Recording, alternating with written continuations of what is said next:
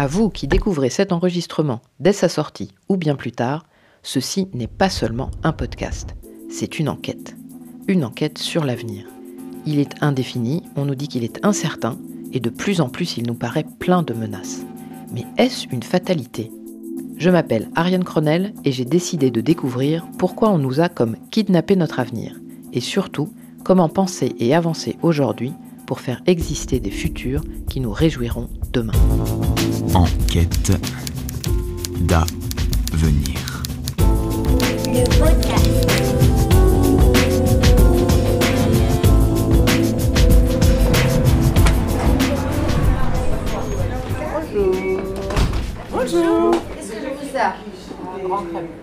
Juin 2022, Paris, France. La sécheresse le dispute aux orages de grêle. Les élections sont passées. C'est le moment de faire un premier bilan de l'enquête, car j'ai terminé de recueillir les témoignages dont j'avais besoin pour valider mes pistes initiales.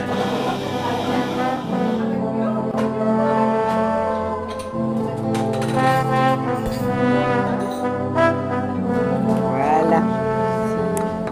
Et au QG, je commande un café et je mets en route Henri. Ah, Henri, ce partenaire indispensable, cet enregistreur chevelu que j'ai toujours peur d'oublier dans le train et qui me permet de récupérer en arrière-plan des éléments que j'aurais risqué de laisser échapper. Ouais, c'est bon, et c'est bon. Bon bah super. Mon ingénieur de son, mais tu te fais un clap comme ça. Enregistrement, commentaire, épisode 1. Ouais, quand tu veux, bien sûr. On a shooté le commentaire 1, Je coupe comment? Donc on commence au commentaire 2. Merci. Merci. On, on- on démarre ou Ouais, ouais, c'est. Il est dans la poche. On va le refaire, il y a du temps. Waouh, c'est bien. Commentaire possible à 7 minutes 13. Qu'est-ce qui fait que ça peut pas être un récit du futur si on part pas de zéro? Bah, parce que il me semble, hein, mais On va la refaire celle-là. Alors, ambiance euh, bois de Boulogne, dans la Pinède, avec du vent et les cheveux d'Henri. Pourquoi est-ce qu'on pense comme on pense? C'était la grande question de cette première partie d'enquête. Car pour moi, il y a un lien direct entre l'attrition de nos perspectives d'avenir et notre manière de penser, de concevoir le monde et d'entrer en rapport avec lui. Mais enfin, qu'est-ce qui peut bien nous rendre aveugles et sourds alors que les signaux d'alerte se multiplient? Je vous annonce la fin du monde Plus de 40 degrés enregistrés lundi, 45 attendus ce mardi. À Athènes, les habitants suffoquent. Des bagarres avaient éclaté et des fumigènes et des bombes agricoles avaient été jetés dans les tribunes à la mi-temps de ce 32e de finale de la Coupe de France. Bien sûr, ce drame à Calais, la mort de 27 migrants dans le naufrage de leur embarcation alors qu'ils tentaient euh, de gagner euh, l'Angleterre. Dans la fumée des gaz lacrymogènes, la quatrième journée de mobilisation des Gilets jaunes s'achève, après une après-midi émaillée de violence dans plusieurs quartiers de la capitale. Plus d'une semaine, la mobilisation contre les mesures sanitaires ne cesse de grandir. Le maire d'Ottawa évoque même une situation devenue hors de contrôle. Avec plus de 43% des voix, le résultat de ce soir représente en lui-même une éclatante victoire. c'est- le chaos, le début de la fin.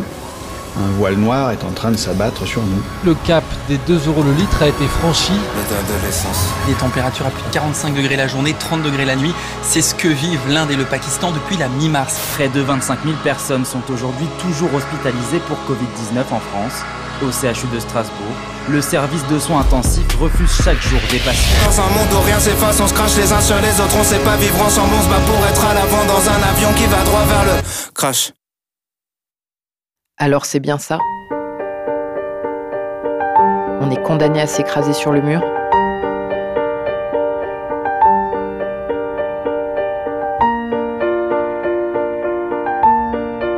Je plaisante souvent en disant que tout le monde n'a pas eu la chance de grandir dans les pays communistes, et encore moins d'y grandir sans en être prisonnier.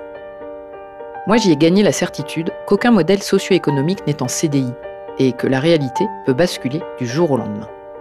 Notre modèle, à nous, qui nous a procuré depuis 1945 la paix, la prospérité et plus d'égalité, ne fait pas exception.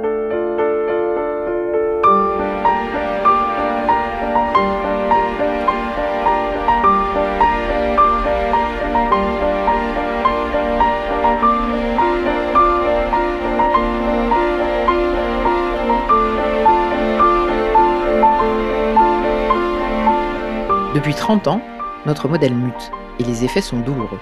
Jérôme Fourquet et Jean-Laurent Casely l'expliquent très bien dans La France sous nos yeux. Être passé de pays industriel à pays de services a fini par exclure des classes moyennes une partie croissante de la population, paupérisée par le bas dans des jobs de livraison, de nettoyage ou d'aide aux soins, qui rémunèrent peu et surtout qui ne permettent plus la socialité d'autrefois, qui était organisée par les entreprises et les syndicats. Je me souviens de l'usine Peugeot à Montbéliard que j'avais visitée en 2009 et du stade du football club de Sochaux qui était construit à l'intérieur du site. Franchement, qui imaginerait Amazon créer un club de l'élite du foot ou du basket français au sein d'une de ses plateformes? Un exemple concret de ces transformations euh, serait le fait que la société française et l'économie française sont de plus en plus euh, orientées vers la consommation, et non plus la production et l'industrie. On a constaté que les logiciels en activité sur le, le marché, l'étude sociologique, étaient pour beaucoup quand même euh, très euh, restés ancrés sur la France des années 80. Or, euh, la France euh, a connu des mutations extrêmement profondes en, en l'espace de quelques décennies. D'ailleurs, si vous ne l'avez pas encore lu, jetez-vous sur ce livre. Le propos de ce livre, c'est d'essayer de donner au lecteur une grille de lecture actualisée sur la société française. Bref, tout ça pour vous expliquer qu'en vrai, je suis de longue date une angoissée de l'avenir. Et qu'à force de le voir disparaître, eh bien j'ai ressenti un besoin vital de lui redonner consistance. Et pour ça, il me fallait comprendre ce qui l'affaiblit. J'ai donc voulu démarrer mes investigations par quelques épisodes qui questionnent notre manière d'aborder le monde et de le penser. Oh, bien sûr, c'est facile de dire que penser ne sert à rien, que c'est de la théorie et que c'est pas de l'action. Mais on n'agit jamais sans filet, sans référence, sans une pensée qui dirige cette action, sans une carte mentale si vous préférez, selon la belle expression de Patrick Lagadec dans l'épisode 3. Pour retrouver des perspectives d'avenir qui impliquent une transformation de nos comportements, et donc de nos actions, il me paraissait indispensable de comprendre d'abord comment et pourquoi on pense ce qu'on pense. Et donc, euh, quand on se promène et quand on analyse la société française, on voit que globalement, on a euh, un certain niveau de confort et de bonheur privé, même si le malheur ou euh, le pessimisme domine dès qu'on monte un petit peu en généralité et qu'on on essaie de se projeter collectivement euh, en tant que nation. Alors évidemment, ce n'est pas exhaustif. Évidemment, il y a toujours des individus et parfois même des groupes minoritaires qui pensent différemment.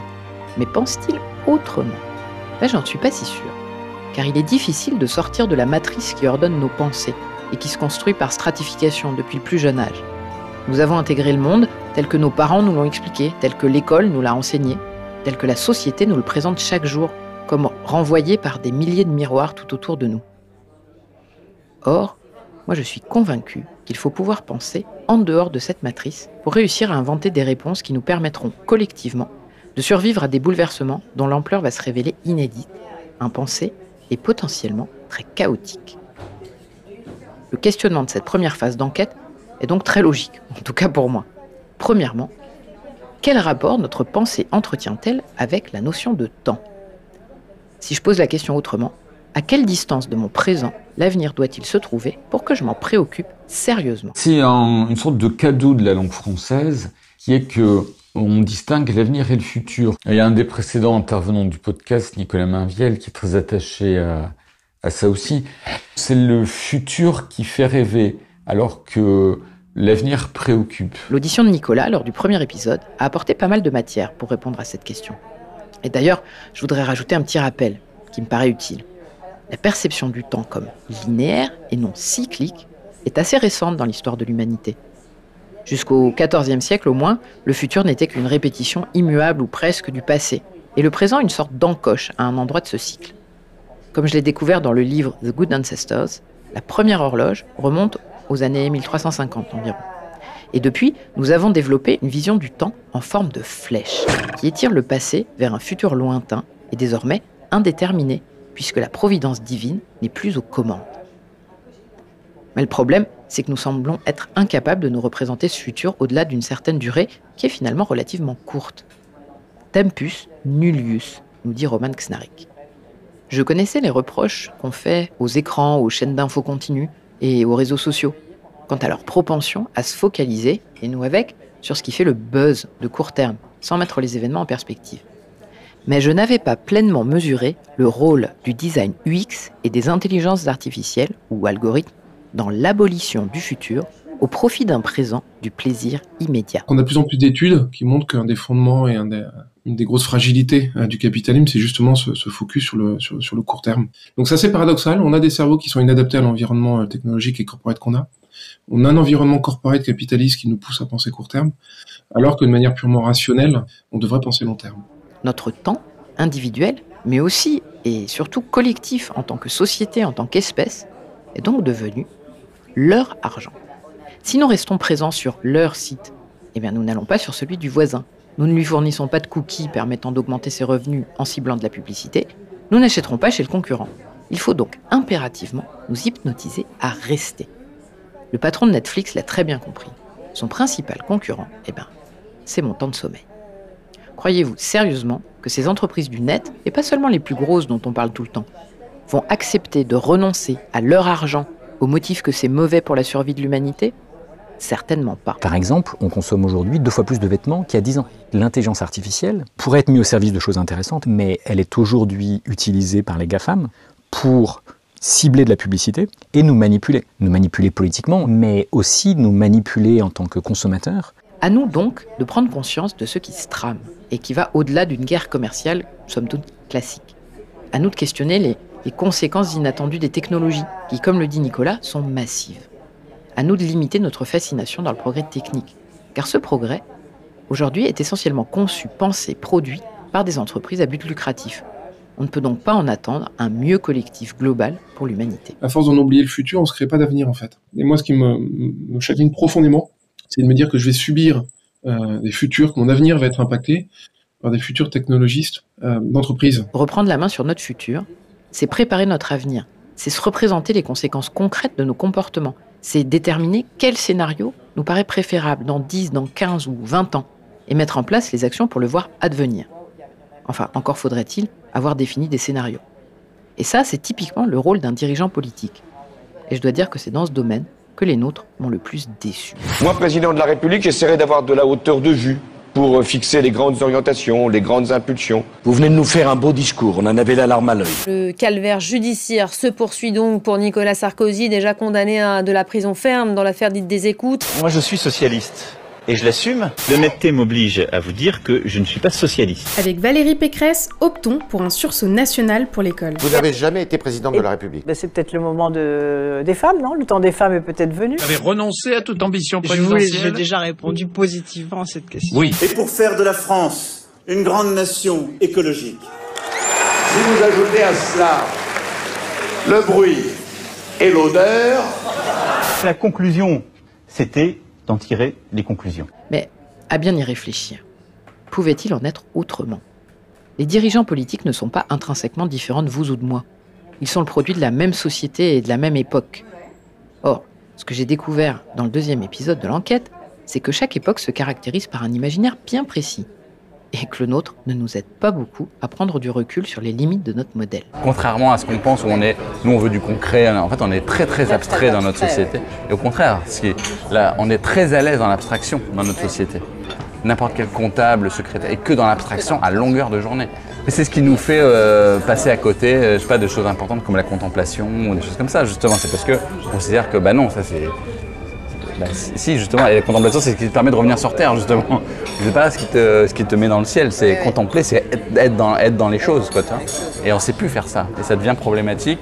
Depuis 300 ans, à peu près, notre imaginaire collectif valorise l'abstraction, l'esprit scientifique, la domination de la technique sur la nature. On compartimente, on érige, on rationalise.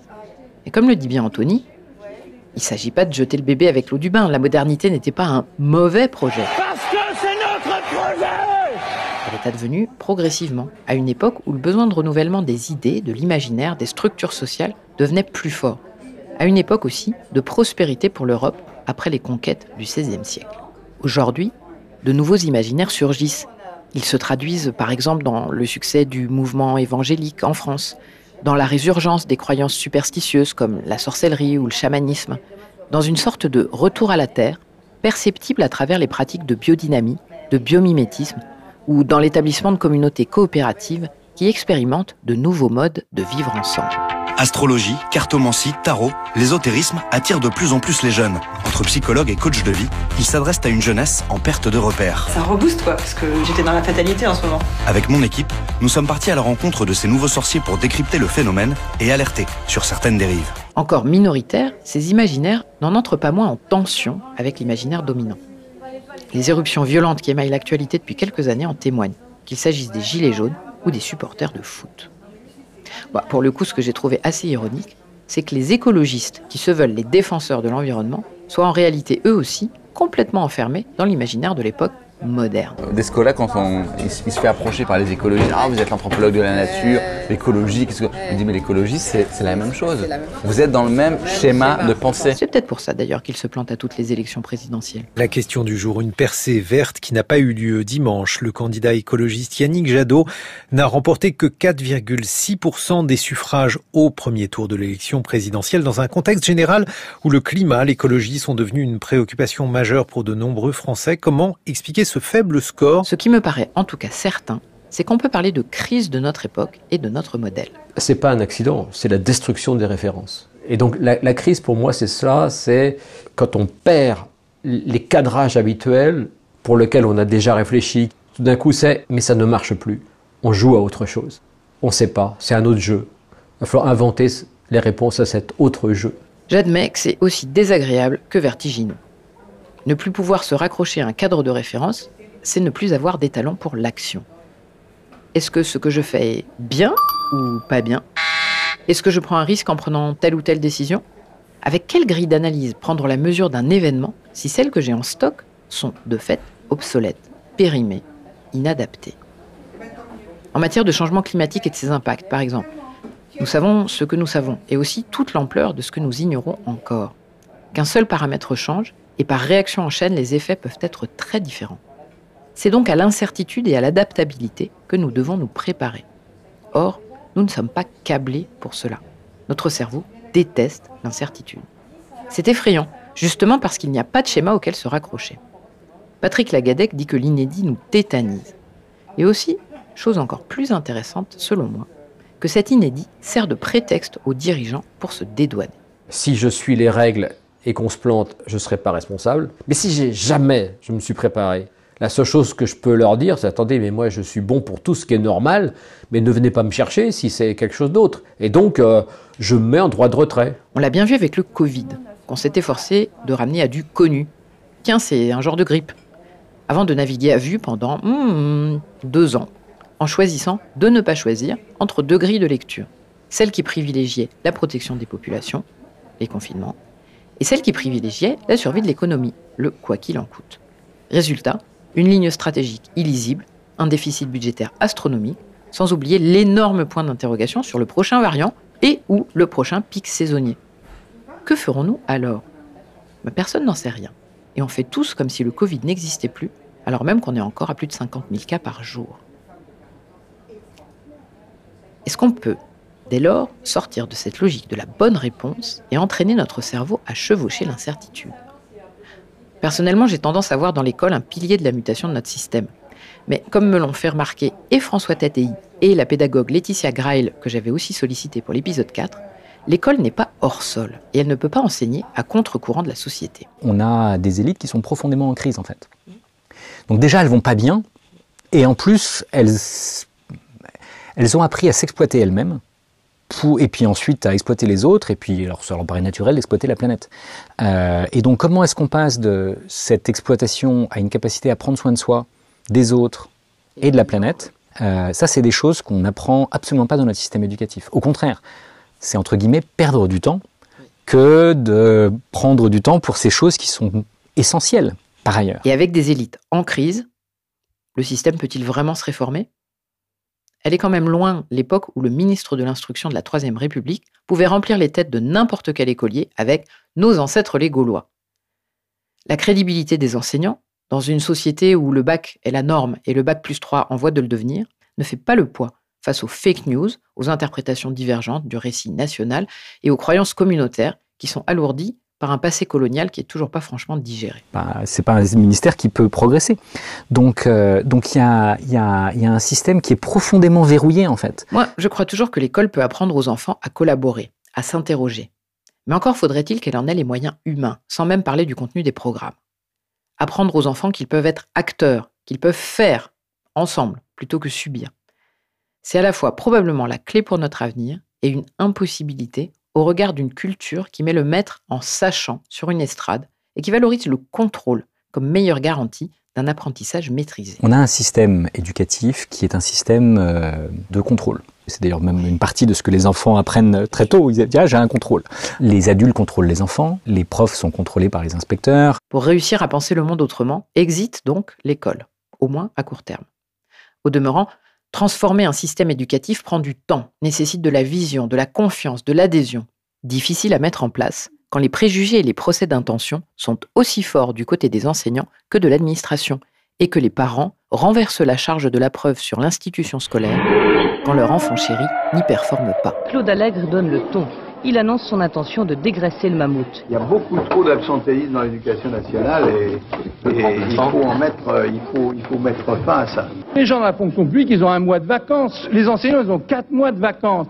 Et ils prennent les congés formation en plus sur la scolarité. Lorsque les professeurs de classe préparatoire font grève, c'est l'équivalent des pilotes d'Air France. Les enfants continueront donc à apprendre à surtout ne pas se tromper. En calcul mental, quel résultat obtenez-vous si vous multipliez 15 par 4 Par ah oui, bien 60. Bien sûr, 60, d'accord.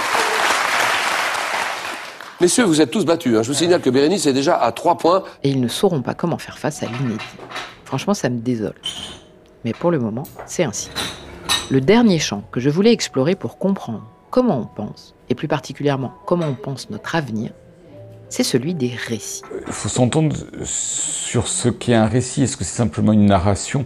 Non, parce que à la limite, euh, les consignes d'usage des toilettes dans le TGV, c'est un récit. Il y a un but, euh, des étapes, mais il faut quand même une intrigue. Pour tout vous avouer, j'ai été séduite par le postulat qui pose que pour penser un avenir différent, ben, il faut raconter cet avenir et le rendre désirable. Futur proche, ce sont des ateliers de micro-récits imaginer collectivement et localement pour imaginer des futurs résilients positifs pour nos villes et nos villages. Je trouvais intéressant de donner à l'imagination mise en récit le pouvoir de changer la trajectoire de l'humanité en donnant à voir d'autres futurs possibles, d'autres fonctionnements, d'autres modalités. J'ai un auteur qui s'appelle Xavier d'Horizon dans la rétime. Il m'a dit, tu sais, il n'y a rien de plus important que les histoires dans la vie. Regarde, il y a un type qui a raconté l'histoire d'un type qui a été cloué sur une croix il y a 2000 ans Regarde les conséquences pour l'humanité. Alors, si on se met à raconter un autre futur, est-ce qu'on a une chance d'influer sur le présent? Eh bien, à ma grande déception, il semblerait que ce ne soit pas si simple. On avait euh, participé tous les deux euh, à, Métal Hurlant, euh, le retour numéro 1, qui a justement comme objet le futur. Il a été décidé que la ligne qui serait celle des récits qui allaient venir nourrir ce numéro, ce serait d'envisager un futur le plus positif, en tout cas un futur qui fait rêver, pour pouvoir euh, se projeter euh, dans un avenir ben, séduisant. Il s'est avéré qu'il euh, n'y en a pas un seul, il n'y en a pas un seul qui a proposé un récit positif. Finalement, le futur décrit par un auteur n'est pas plus hors sol que l'école. L'auteur lui-même est prisonnier de son époque, de son présent, de ses référentiels, de ses croyances. Et souvent, son œuvre n'est qu'une transposition dans un décor futuriste d'enjeux du présent. les récits de l'âge d'or, ça peut se passer euh, en l'an 3000 euh, dans l'Empire intergalactique, donc tout ça vraiment couvert de majuscules. La ménagère, elle est en jupon en aluminium, mais elle est la ménagère. Le, le, général, il bourse la pipe. Oui. tout à coup, on est replongé dans, dans le présent. Et on imagine bien le gamin qui est, qui est dans le futur intergalactique. Il suffit de lever la tête et il y a son père euh, dans dans le salon qui bourre sa pipe pendant que euh, sa mère, donc l'épouse, lui apporte son whisky bien tassé. C'est-à-dire que c'est un, un présent qui est totalement décalé avec une quincaillerie du futur. Les récits du futur nous parlent des conséquences possibles ou probables de ce qui existe dans le présent de l'auteur et qui advient ou non à moins d'améliorer le présent, il est donc très compliqué, voire impossible, de faire imaginer un avenir suffisamment proche et désirable tout en étant crédible. Tout au plus, un récit peut-il préparer l'adoption de certaines évolutions en les rendant acceptables? Mais enfin, personne n'a jamais cessé d'accepter des cookies sur son ordinateur juste parce qu'il avait vu Black Mirror. Pourquoi on serait euh, tenu de réagir à un récit? Quand est-ce que la dernière fois c'est arrivé que quelqu'un dise, donc euh, produit un récit dans les réseaux sociaux et tout le monde dise Oh putain, mais c'est vrai Qui c'est qui change d'avis? Personne. En ce moment, je lis un bouquin de Rutger Bregman qui dit que notre goût pour les récits négatifs ou les dystopies s'applique aussi à ce que nous racontons nous-mêmes sur notre propre nature humaine. Nous semblons aimer croire que l'humanité est par nature mauvaise, violente, sauvage. Mais le travail de Bregman tend plutôt à montrer qu'il y a une distorsion entre ce qui se passe en réalité et ce que nous racontons. Et que typiquement, euh, l'auteur de Sa Majesté des Mouches était un sale type violent alcoolique qui attribuait aux enfants de son livre ses propres traits de caractère. Alors que de vrais enfants naufragés, en 1966, euh, échoués au large des îles Tonga, ont vécu 15 mois sur un îlot aride en s'entraidant et en se soutenant plutôt qu'en s'entretuant. Au-delà des récits de fiction, ce que nous nous racontons sur nous-mêmes est sans doute quand même une clé pour nous redonner des perspectives d'avenir. This is the end, beautiful friend. This is the end, my only friend, the end of our elaborate plans, the end of everything that stands, the end no safety or surprise. The end. I'll never look into your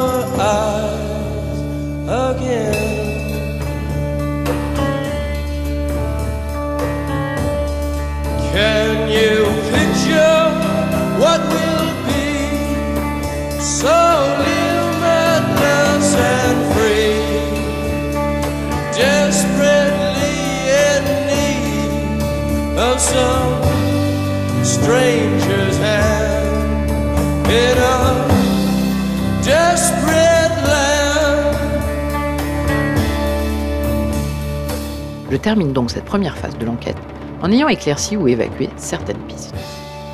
Si je résume, l'avenir a disparu de notre radar temporel parce que tout dans notre environnement nous pousse à penser plaisir court terme. Mais ouais, c'est tellement cool de passer 4 heures sur notre téléphone à scroller jusqu'à l'infini et à commander des trucs dont on n'a pas besoin sur Amazon Prime. Notre imaginaire moderne rend très difficile d'imaginer d'autres systèmes que ceux qu'on connaît déjà. Et hélas, ni l'école, ni les récits de science-fiction ne nous aident vraiment à nous en affranchir. Résultat, on est face à une crise tellement profonde et systémique qu'on reste comme tétanisé par ce qui nous arrive, exactement comme dans le film Don't Look Up. Nous avons découvert une très grosse comète. Oh, bravo. Qui se dirige droit sur la Terre. Pour l'instant, je propose qu'on patiente et qu'on avise. Qu'on patiente et qu'on avise. C'est la pire nouvelle de l'histoire de l'humanité et on s'est pris un vent. Ça pourrait vraiment tourner au désastre. C'est déjà un désastre. Mais alors vous me direz, à quoi elle sert cette enquête? Bien, justement, justement, Dans quel monde vivront nos enfants dans 40 ans? Léo est né il y a 6 mois, comme des centaines de milliers d'enfants dans le monde. Et jamais la situation écologique n'a été aussi grave. Alors qu'est-ce qu'on va leur dire à nos enfants? Qu'il n'y a aucune solution? C'est ça qu'on va leur dire? Alors nous avons décidé de tenter quelque chose de nouveau.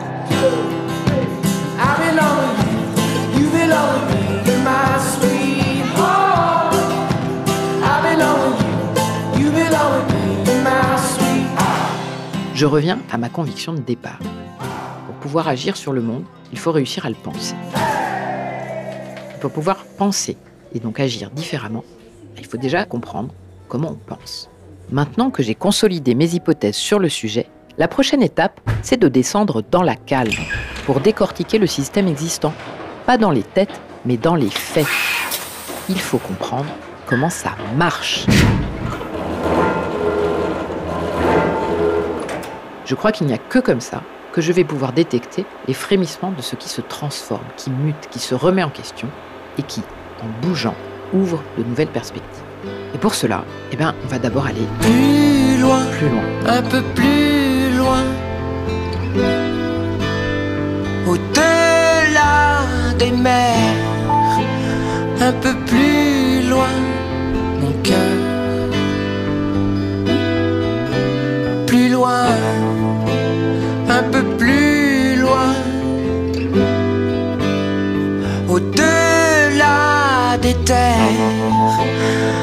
plus loin, ailleurs. Puisqu'on a pris le temps, on tient à la distance. Puisqu'il y a des trains, toujours en partance. Ce monde derrière le monde, peut-être existe-t-il immobile. Il y a un monde. Ailleurs.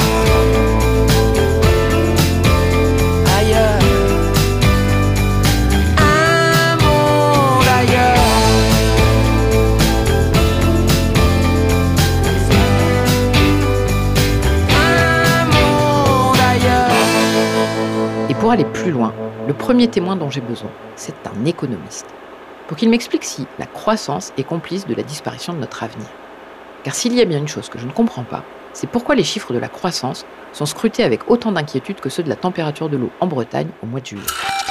C'est un ciel changeant avec quelques éclaircies plus nombreuses cet après-midi entre le nord et l'ouest. L'économie devrait progresser de 5,7% cette année et confirmer ce rythme en 2022. Les températures, on reste dans la douceur aujourd'hui. 17 à Lille, mais 20 à Nancy comme à Nice et Bastia, 21 à La Rochelle comme à Dijon, Paris et Rennes. Prévisions intermédiaires, pas encore définitives, mais qui donnent quand même une tendance, la couleur de ce qui sera le résultat final. 22 à Strasbourg et des pointes à 25 à Perpignan, Nîmes, Montélimar et Grenoble. La zone euro devrait profiter d'une croissance de 5,3% cette année. Et puis pour la France, eh ben on serait à 6,3%. Mais ce week-end, les températures auront tendance à fléchir un peu.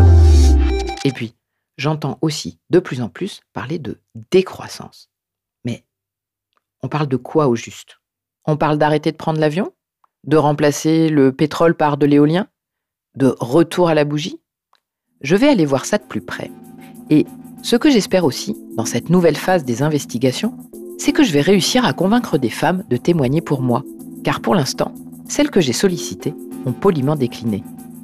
Crainte d'être malmenée par les auteurs du kidnapping? Syndrome de l'imposteur? Hmm, L'avenir nous le dira peut-être. Une chose est sûre en tout cas, pour poursuivre l'enquête, il va falloir remonter dans le train. Enquête d'avenir.